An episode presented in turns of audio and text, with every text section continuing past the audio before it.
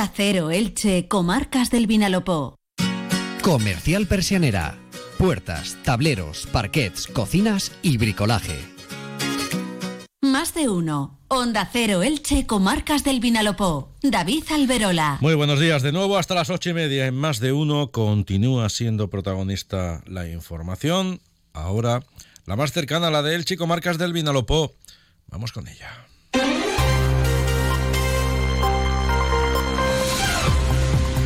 Apunte para la previsión meteorológica que como cada mañana nos acerca Jorge Miralles desde Tiempo Elche.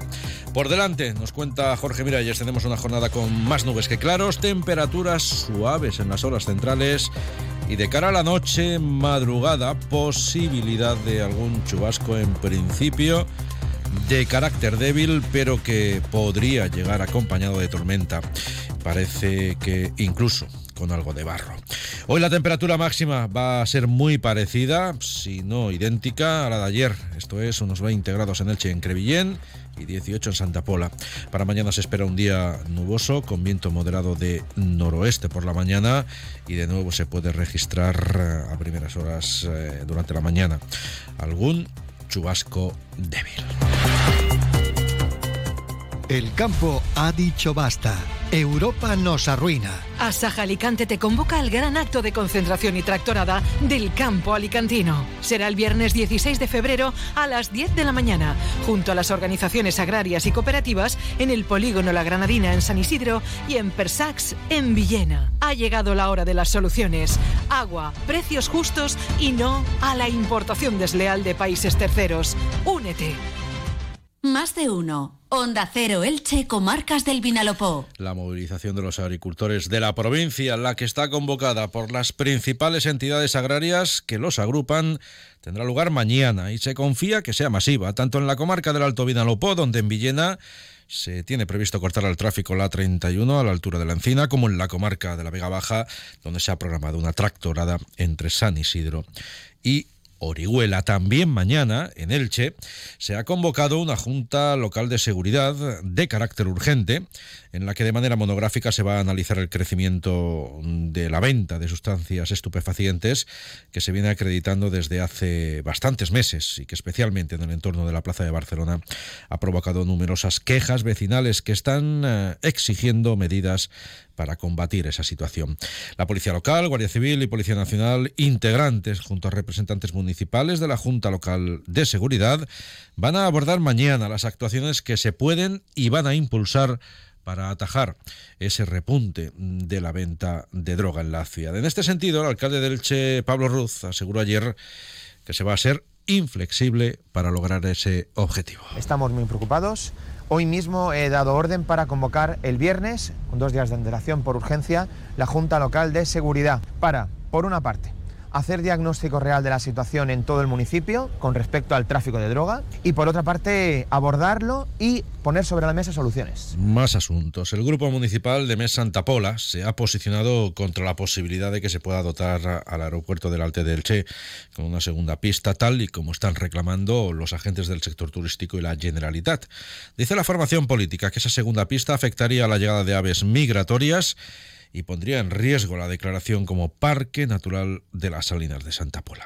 Dando un paso más en su denuncia, MES Santa Pola ha acusado al gobierno autonómico de estar ocultando un informe ambiental de la propia Consellería de Medio Ambiente, que es contrario a esa ampliación porque apunta precisamente a esa situación, a su afección a las aves migratorias, eh, por ejemplo los flamencos, y también a la declaración de Parque Natural de las Salinas. Esteve Ruiz es concejal del Grupo Municipal de.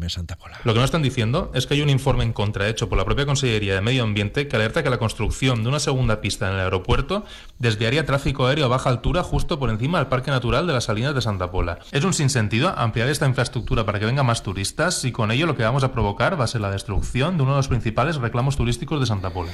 De nuevo en Elche, el PSOE ha acusado al alcalde ilicitano de estar llevando a cabo una purga de altos cargos en la plantilla de funcionarios del ayuntamiento. Ha basado esa crítica en que estos primeros ocho meses de gobierno se han cesado a cinco coordinadores de área, al gerente de la empresa mixta Igues Delch y al que era el interventor municipal. Los socialistas consideran que lo que esa situación eh, que esa situación va a acabar teniendo consecuencias en el funcionamiento del ayuntamiento. La respuesta desde el equipo de gobierno no se ha hecho de esperar y el concejal de Recursos Humanos ha cargado contra el PSOE, al que le ha pedido que asuma que ha dejado de gobernar y del que ha criticado la oposición que está realizando, porque dice el equipo de gobierno, el PSOE no está planteando propuestas para la ciudad. Héctor Díez es portavoz del Grupo Socialista y José Navarro, concejal de Recursos Humanos. Sin embargo, cuando los ceses se vienen produciendo a modo de goteo, sin criterio objetivo ni explicación y sin una alternativa técnica clara, es que esto responde claramente a una purga y no a una reestructuración pensada y reflexionada con tiempo. Critica una figura que creó el propio Partido Socialista, los directores de área, que ellos crearon, inventaron, nombraron y cesaron. Ahora mismo la potestad de realizar esta autogestión la tiene el actual gobierno y el Partido Socialista tiene que asumirlo. Llevan ya siete meses para digerir la derrota que parece ser que no han asumido todavía. Cambiando de registro, el Ayuntamiento de Petrera ha anunciado que va a estudiar la puesta en marcha de un programa de subvenciones destinado a revitalizar el comercio y la hostelería en el caso histórico y también en la zona centro de la localidad. La iniciativa se enfoca a articular ayudas a la compra y rehabilitación de locales comerciales y de restauración. David Morcillo es concejal de urbanismo en Pues como sabéis, desde hace unos años ya pusimos en marcha una política de subvenciones para comprar y rehabilitar viviendas en el casco histórico, una línea de subvenciones que ha funcionado muy muy bien. Entonces, ya que estamos abarcando, impulsando la, vivienda para que la gente viva, nos queda, nos quedaba intentar también impulsar los negocios en, la, en, esa, en esos dos barrios. En Villena, el alcalde de la localidad ha anunciado que las obras de mejora y de accesibilidad que se están ejecutando en la estación de Renfe van a finalizar en abril. El presupuesto con el que se están ejecutando esas obras supera los 2 millones de euros. ¿Se acaba tu contrato de mantenimiento del ascensor y quieres buscar un servicio mejor? Llama a Ascensores Serki. Te daremos una solución a la medida de tus necesidades. En Ascensores Serki ponemos a tu disposición un equipo de profesionales rápido y eficaz. Llama ya al teléfono 965 42 23 76 o visita serki.es. Onda Cero Elche, Comarcas del Vinalopó. El ilicitano Felipe Sánchez y la crevillentina Virginia Moriel se han convertido en nuevos coportavoces de la dirección eh, de la formación política Iniciativa Compromís en las comarcas del sur. También forman parte de esa nueva estructura de la dirección del partido político la Santa Polera Ana Antón, la ilicitana Patricia Ruth, Segismundo Morán de Monovar y José Rico del municipio de Salinas, en la comarca del Alto Vinalopó. Y antes de la información deportiva, citar el nombre destacado en estas primeras horas del día, que es el de la crevillentina Mónica Jiménez, que va a ser la autora del cartel anunciador, anunciador de las fiestas de moros y cristianos de Crevillén de este año. Es licenciada en Bellas Artes, eh, docente